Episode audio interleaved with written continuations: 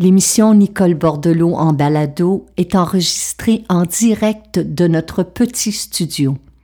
La musique originale est signée Hélène Dallaire.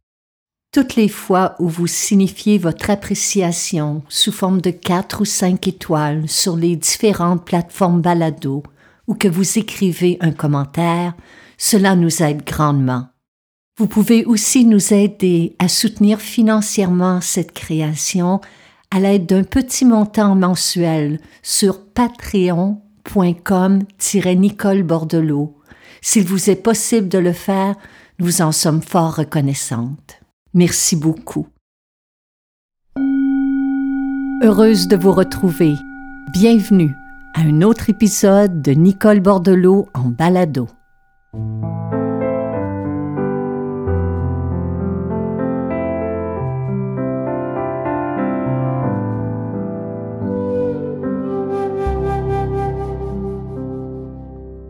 Bon, d'abord, je vous informe que ce n'est pas un problème de son ou de technique, mais je suis enrouée et ma voix est aussi enrhumée, donc je m'en excuse. Mais je tenais à être euh, derrière ce micro aujourd'hui parce que le sujet dont euh, je souhaite euh, vous parler, celui sur lequel j'aimerais que on ouvre des pistes de réflexion, n'est pas un sujet très populaire à preuve, tout à l'heure, lorsque j'ai mentionné à Hélène quel était le titre de cet épisode, elle m'a dit Ah oh, oui, vraiment Et je pouvais voir sur son visage l'effet de surprise.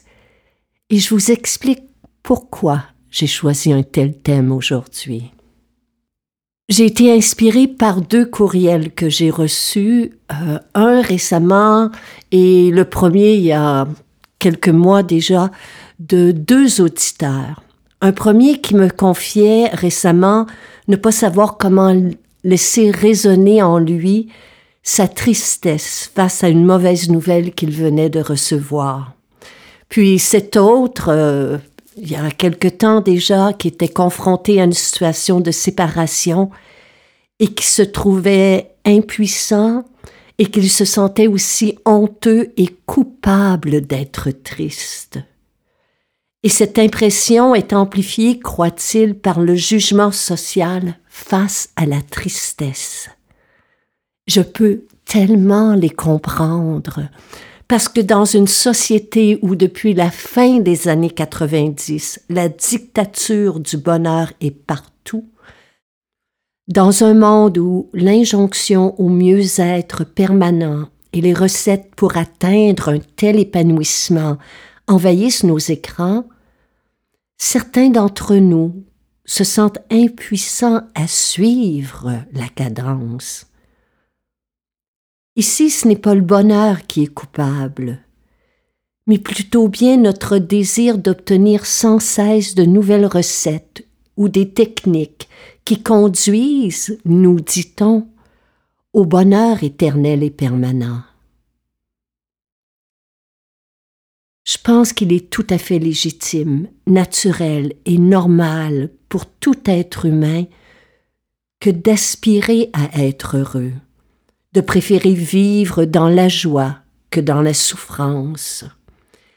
Mais à l'heure où, dans toutes les sphères de notre société, on nous motive continuellement, on nous incite constamment à accéder au bonheur et en en faire une émotion permanente, que faire devant la tristesse, qui elle aussi est une émotion des plus naturelles et des plus humaines Dans un monde comme le nôtre, la tristesse a-t-elle encore sa place? Si oui, comment bien la vivre, mais aussi comment faire un pas devant pour s'en sortir éventuellement? C'est notre sujet de cette semaine.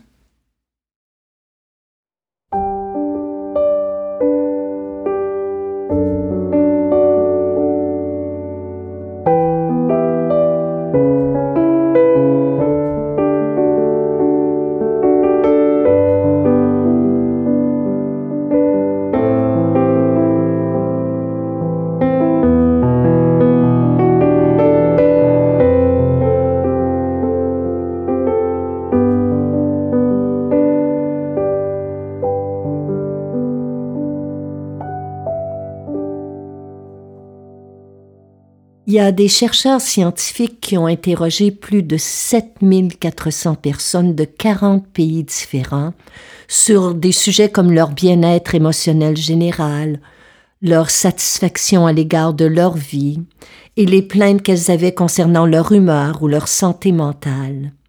Le résultat a été publié le 17 février dernier sous le titre Perceiving Social Pressure to be Happy is linked to poor well-being, especially in happy nation. En fait, ce que l'on dit dans cette étude, c'est qu'en recherchant le bonheur à tout prix, c'est l'effet contraire qui se produit. Le bonheur devient une source d'angoisse, et lorsqu'on ne l'atteint pas, ou lorsqu'on compare notre niveau de mieux-être à celui de quelqu'un d'autre, on ressent un complexe d'infériorité du bonheur. Et ce complexe d'infériorité s'accentue lorsqu'on ressent de la tristesse. Et pourtant, la tristesse est une émotion naturelle. Elle est programmée dans notre ADN. C'est ce que l'on ressent lorsque nous percevons ou que nous croyons avoir subi un rejet, une perte, une cassure. Nous éprouvons de la tristesse lorsque nous sommes privés de quelque chose ou de quelqu'un qui a de l'importance à nos yeux. Quelle qu'en soit l'origine, que ce soit une perte, une séparation, une non-obtention de quelque chose, un changement difficile à vivre, l'ampleur de notre tristesse, sa durée, sa profondeur va dépendre directement de la valeur que nous accordons à son objet tout être vivant, incluant les animaux, vivent de la tristesse. On peut la capter dans un regard, dans une voix qui se casse, voire même dans un sourire incertain. Contrairement au chagrin ou à la dépression qui comprime l'être humain, la tristesse est une émotion plus discrète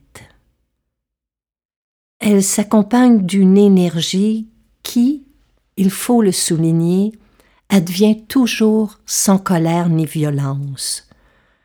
Lorsque nous sommes tristes, ni la colère, ni la rage, ni la haine n'auront d'emprise sur nos esprits, nos cœurs, nos âmes.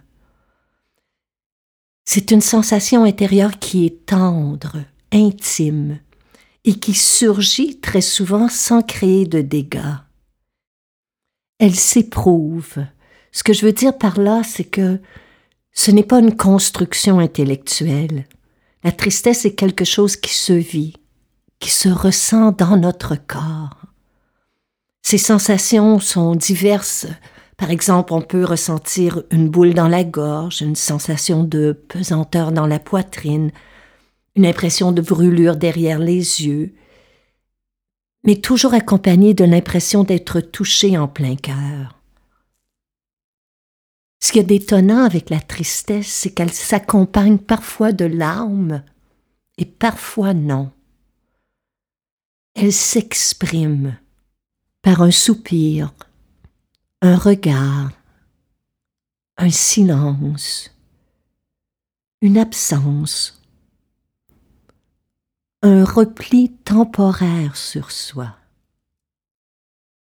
Les neuroscientifiques, pour leur part, nous disent qu'une personne qui pleure ou une personne qui se donne la permission de vivre sa tristesse libère un surplus de tension accumulée, un surplus de stress. Se donner la permission de ressentir de la tristesse consciemment signifie qu'on accepte qu'un nœud émotionnel se défasse en soi-même, qu'il y ait une levée des boucliers, un abaissement des frontières, qui prépare notre terrain intérieur à recevoir à nouveau des sensations agréables comme la joie, l'émerveillement, la curiosité, l'empathie, la bonté, la créativité. Comment cela se fait-il? La réponse est simple. Parce que la tristesse fait partie, comme je le disais d'entrée de jeu, de la gamme des émotions primaires de l'être humain. En ce sens, elle active le système nerveux autonome et notamment les pleurs stimulent la branche parasympathique de notre système nerveux. C'est pour cela qu'après avoir pleuré, on ressent une sensation de détente. Lorsqu'on pleure avec sérénité, on sent qu'on se fait du bien. Et à y regarder de près, nous disent les maîtres de sagesse de ce monde, la tristesse est sans doute l'émotion qui se rapproche le plus de l'acceptation. Elle nous donne la force d'accepter la réalité. Lorsque cette dernière nous impose une séparation, un deuil, une perte, un rejet. Ce qui est dommage dans notre société, c'est que chez les hommes tout particulièrement, et c'est pour cela que ces deux auditeurs m'ont tellement touché par leur témoignage. La tristesse est jugée comme une faiblesse de caractère. Or, c'est le contraire. La tristesse consciente et éphémère est une manière d'entrer plus profondément en notre humanité.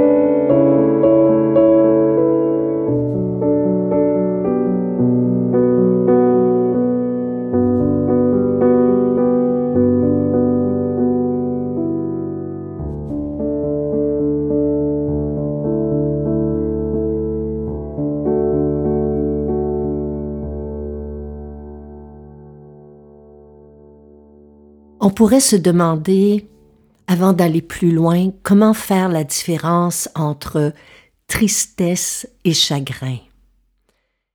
Eh bien, le chagrin est plus tenace, plus intense à vivre que la tristesse, car il implique un état d'être qui exprime un certain degré d'abattement ou de résignation.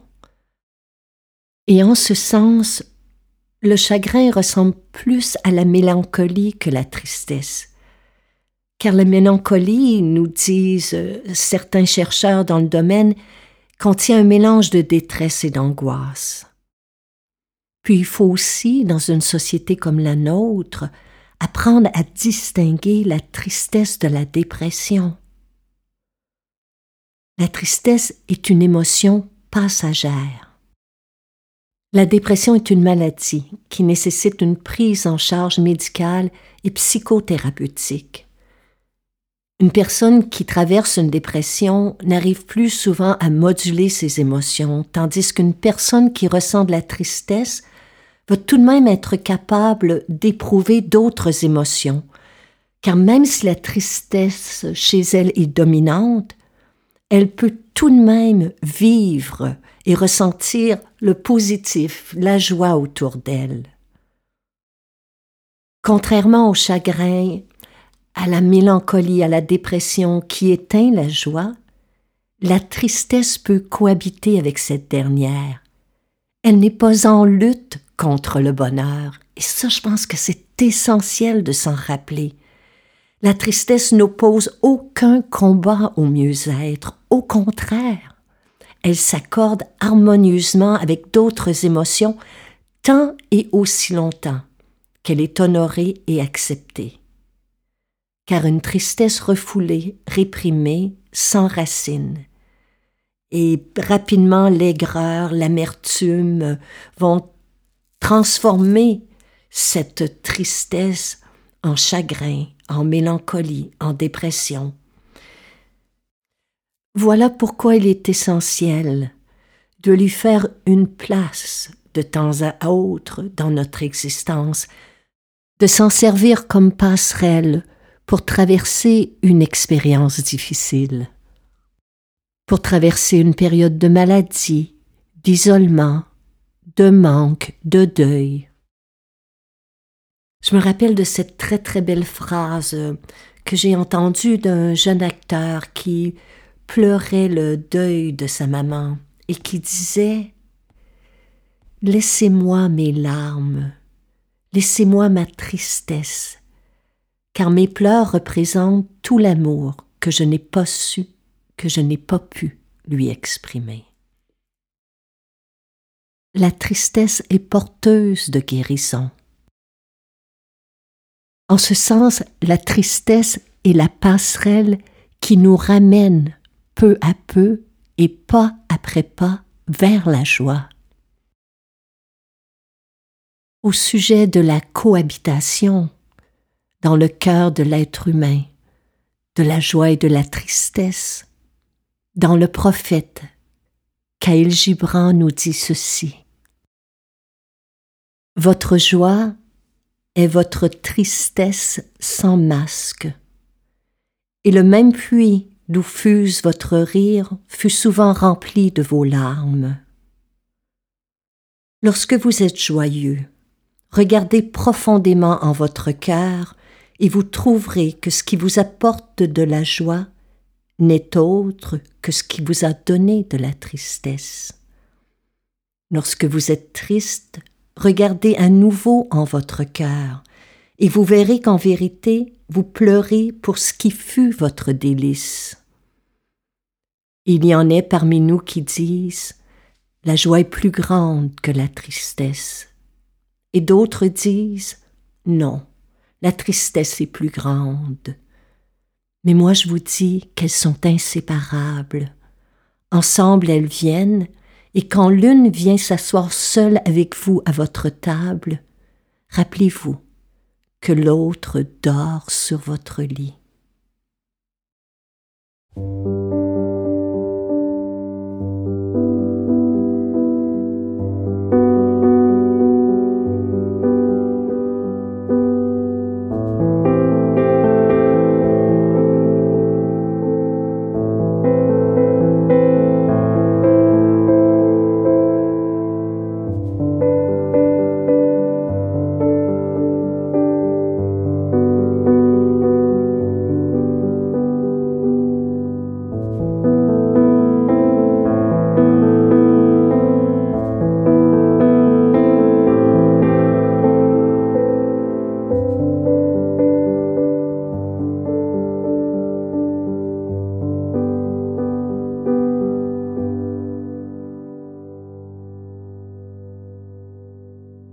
Il n'y a donc aucune joie possible sans qu'on se donne permission de temps à autre d'éprouver notre tristesse. Et plus on se donne la permission de ressentir, d'honorer, d'accepter, de se laisser traverser par nos émotions, plus notre joie et notre bonheur sont grands. Puis en pensant à ces deux auditeurs qui m'ont écrit, je me suis aussi tournée vers l'ouvrage de mon bel ami Frédéric Lenoir intitulé La puissance de la joie. Car c'est dans la lumineuse plume de cet homme qu'on peut lire Ouvrir son cœur, c'est accepter de vivre dans une certaine vulnérabilité, accepter la possibilité de tout accueillir, y compris celle d'être blessé c'est prendre le risque de vivre pleinement. Or, nous préférons bien souvent nous cloisonner, nous protéger, nous contenter de survivre. J'ai rencontré dans ma vie bien des personnes qui, à des degrés divers, s'étaient, comme je l'ai déjà évoqué à mon propos, blindées, qui avaient verrouillé leurs émotions et avaient parfois entouré leur cœur d'une sorte de gang de protection afin de ne plus souffrir. Elle souffrait moins, bien sûr, mais elle s'était aussi interdit l'accès aux joies profondes de l'amour.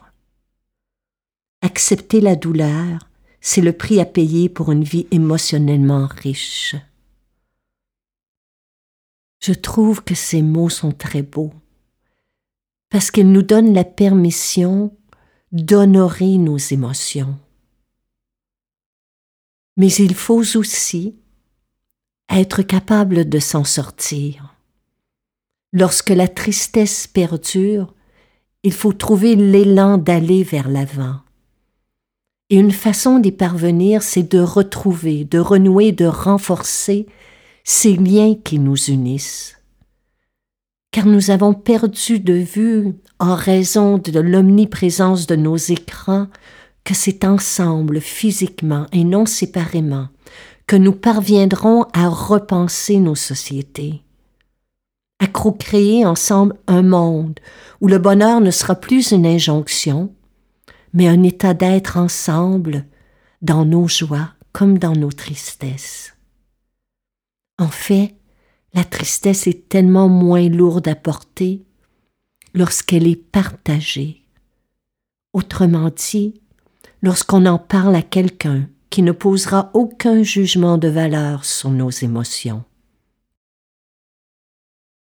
C'est vrai, c'est peut-être pas un sujet aujourd'hui qui était des plus joyeux. Mais je pense que c'est un sujet qui est essentiel. Parce que quand nos cœurs se brisent, c'est toujours une émotion difficile à vivre. Ça fait mal et c'est pourquoi il faut en parler. Et c'est pourquoi il faut savoir comment prendre soin de soi. À ce sujet, toutes les études s'accordent sur un point. Pour prendre soin de soi, il faut s'activer. S'offrir une longue marche en plein air, danser dans son salon, chanter à tue-tête sous la douche, s'offrir une séance de yoga, de qigong, de tai chi, de respiration profonde. Ce sont là des clés qui nous permettent d'alléger et d'écourter une période de tristesse. Puis je m'en voudrais aussi de ne pas vous mentionner que la méditation, c'est prouvé, est un outil des plus bénéfiques.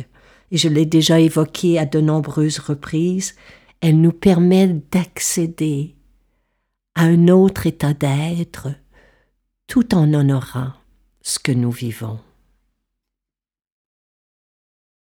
Pour ma part, je préfère vivre dans une société qui a la sagesse d'accueillir mes joies comme mes tristesses, qui me permet d'assumer toutes les expériences de l'existence, qui me permet de les honorer afin de mieux les transcender. Je crois qu'ensemble, on peut co-créer un tel monde. Donc, mes chers amis, je vous laisse sur ces quelques mots tiré de mon plus récent livre Guérison intérieure. Si tu apprends à accueillir l'entièreté de tes expériences, tu seras à même de faire tes premiers pas vers la liberté intérieure. Si tu t'exerces à demeurer en pleine présence, à accepter ce qui est là, seras même de faire l'expérience vivante de ta force intérieure.